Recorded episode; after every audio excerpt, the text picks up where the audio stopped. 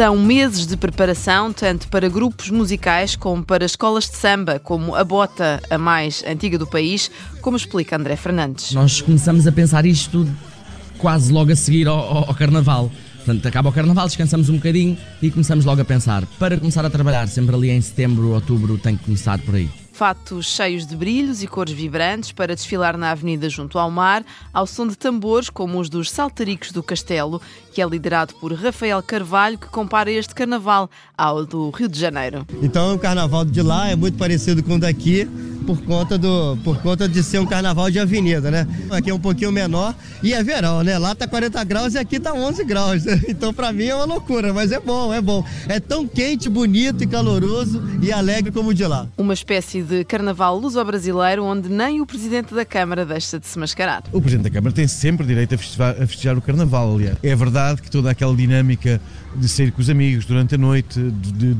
de nos mascararmos, portanto são grupos inteiros, grandes grupos. E o carnaval, claro, não é só para graúdos. O que é que estás mascarado? Estou de Capitão América. É Bela Adormecida. Índio. Uma festa junto ao mar onde nem o frio afasta os foliões da marginal de Sesimbra.